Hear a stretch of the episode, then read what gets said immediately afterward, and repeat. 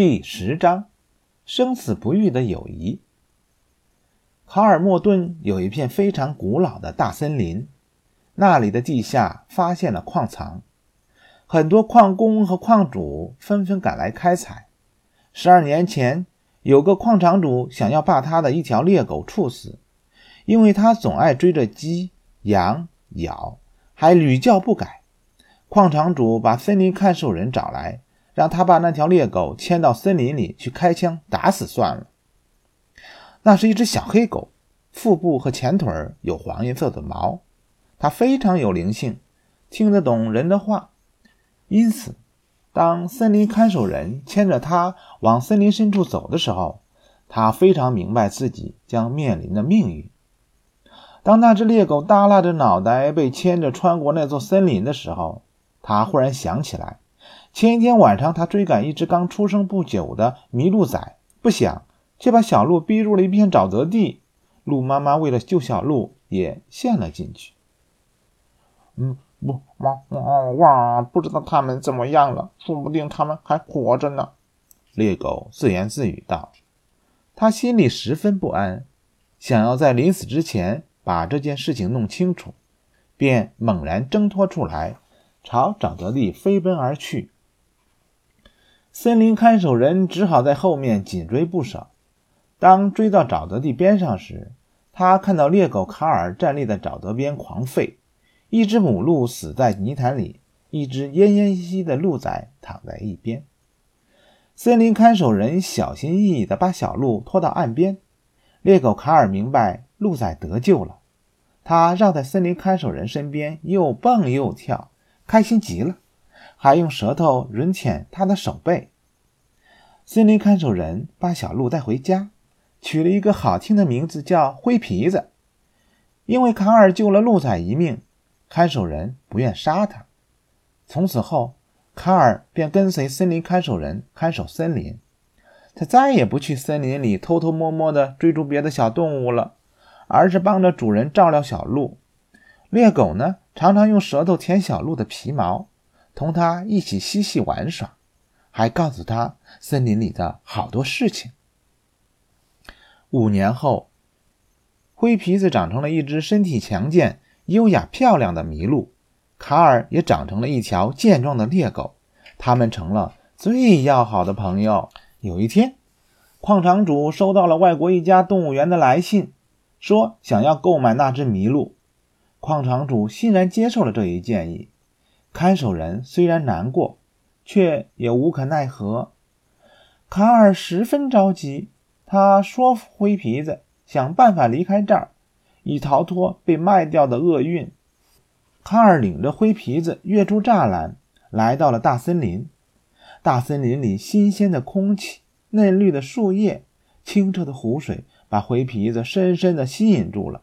他说：“卡尔，你说的对。”我是属于森林的，在森林里，灰皮子还遇见了一只老公鹿，他们进行了一他们进行了一番较量，结果年轻的灰皮子取得了胜利，他开心极了。一段时间后，灰皮子逐渐适应了森林里的生活。这天，他穿过茂密的灌木丛时，一条大黑蛇从叶子下面窜了出来。灰皮子听说过这种毒蛇的厉害，他吓了一跳，不顾一切的用前蹄猛踩了蛇一下，然后逃走了。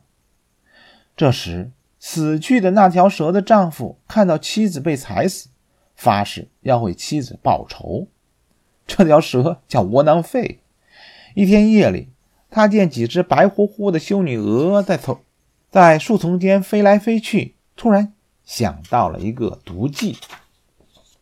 第二天，他便挨家挨户去拜访所有他认识的邻居，请求他们不要再伤害修女鹅，以防止他们灭绝。几年之后，有一天，猎狗卡尔正懒洋洋地躺在门前的台阶上晒太阳，忽然听到了灰皮子叫他的声音。灰皮子着急万分地把他引到了云杉树那里。卡尔抬头一看，只见那些树上密密麻麻的。爬满了灰白色的虫子，树叶被咬得千疮百孔，差不多都掉光了，只剩下光秃秃的树枝。卡尔一颗接一颗地往下看，几乎所有的树木都未能幸免，到处都听到虫子啃食树叶时发出的沙沙沙沙沙沙的声音。哦，这座森林究竟怎么了？卡尔走到脑袋低垂、嘴唇撅起、满脸愁云的麋鹿面前，这样问道：“没有人知道究竟是怎么回事。”灰皮子回答说。这一类虫子一直是这个森林中最弱小无力的，从来没有造成过什么危害。可是最近几年来，不知什么原因，树木却突然增长起来，多得不得了。这样下去，他们非要把整个森林毁了不可。灰皮子让卡尔回去向人类求助，否则森林被毁，生活在这里的动物们就无处藏身了。卡尔点头赞同，便动身回家了。在回去的路上，一条又黑又大的草蛇拦住了卡尔。他正是窝囊废。他说：“我知道怎样对付那些虫子，但有个条件。”“哇哇哇，什什么条件？”卡尔问道。“条件是灰皮子离开这儿，到遥远的北方去。”只要我还活着一天，就不许灰皮子回到这里来。啊！你在说些什么？猎狗气愤地问道。他究他究竟什么地方得罪你了？啊！他踩死了我最心爱的老伴儿。窝囊废咬牙切齿地说道：“此仇非报不可。”说完。草蛇迅速躲进了树洞下面的洞穴里。第二天，卡尔把矿场主和森林看守人领进了森林，让他们看森林所受的虫害。很快，数百人浩浩荡荡地开进森林来扑灭虫害，挽救树木。然而，事情并不像人们期望的那样，那些害虫仍然以极快的速度繁殖。看来这场虫害是止不住了，它会把我们所有的森林都毁掉的。人们焦急万分，却又毫无办法。卡尔去森林里看望麋鹿灰皮子，看到动物们都在为虫害而伤心，他犹豫了一下，向灰皮子转告了草蛇捎给他的口信儿。灰皮子想了想，说：“我今晚就离开森林，你去告诉草蛇窝囊废。”如果他有办法，就请他尽快拯救森林吧。哦，灰皮子，你不要相信他，那黑蛇只是在吹牛。”卡尔说道。“要要知道，北方对于麋鹿来说是危机四伏的嗯地方。可也许他真的有办法。森林比我更重要。”灰皮子已经下定了决心。从此。森林里再也看不见灰皮子的身影了，卡尔心里难过极了。不久，人们惊奇地发现，修女鹅开始患上疾病了。疾病迅速地从一个林区蔓延到另一个林区，那些染病的虫子不再啃掘树叶，而是蜷曲在树梢上慢慢死去了。人们心里都很高兴，森林里的大小动物更是喜出望外。那条草蛇居然信守了自己的诺言，现在灰皮子不得不一辈子在外面苦度被放逐的生活，因为那条草蛇不知道要到哪年哪月才会死掉。飞鸟不时给卡尔捎来灰皮子的问候，但私下却告诉他，灰皮子多次遭遇猎人的追击，常常是九死一生。这样过了两个夏天。虫害总算被灭掉了，卡尔决定立刻去把灰皮子找回来。可是，在漫长的等待中，卡尔已经衰老了，他再也没有力量拯救他的朋友了。又过了几年，一天下午，阿卡带领他的雁群来到了这片森林，他们停在旁边的一个小湖边游泳和觅食。尼尔斯因为早上丢了一只木鞋，所以他走进不远的树林里去，看看能不能找到点什么东西来包裹他的脚。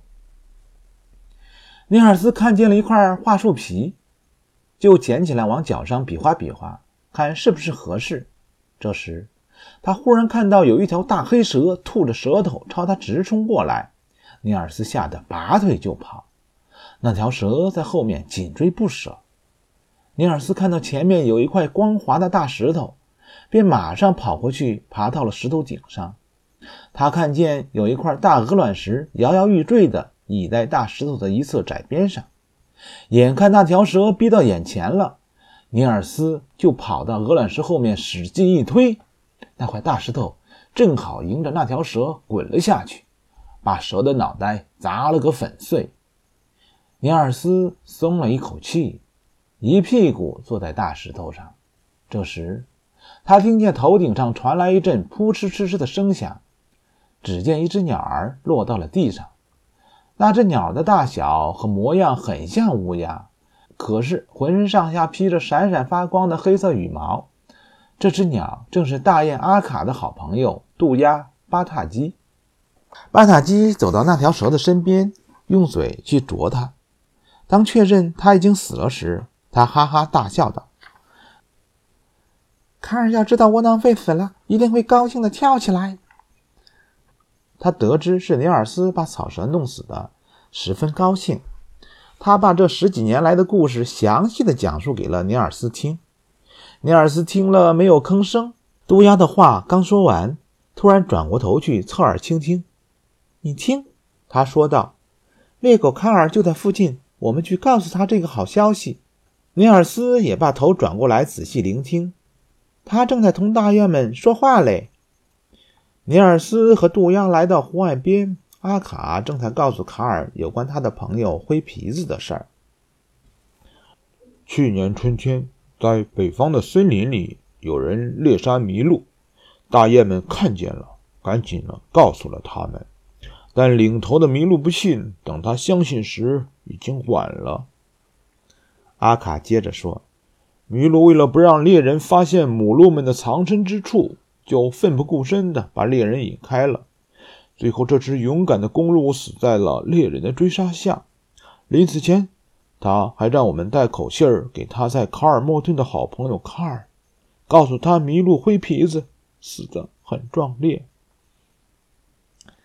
卡尔已经十分衰老了，他含泪听完了阿卡的讲述，叹息道：“哇，他了解我，知道我会为他英勇无畏的死去而欣慰。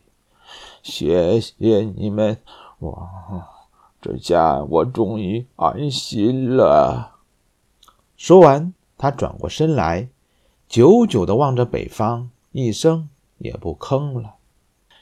卡尔，卡尔！这时，森林里传来一个男人的喊叫声。老猎狗“呼”的一下从地上爬起来。主人在叫我，他说道：“我要跟他去了。这也许是我最后一次走进森林。”我已经知道了我想知道的一切，我！现在我可以死而瞑目了。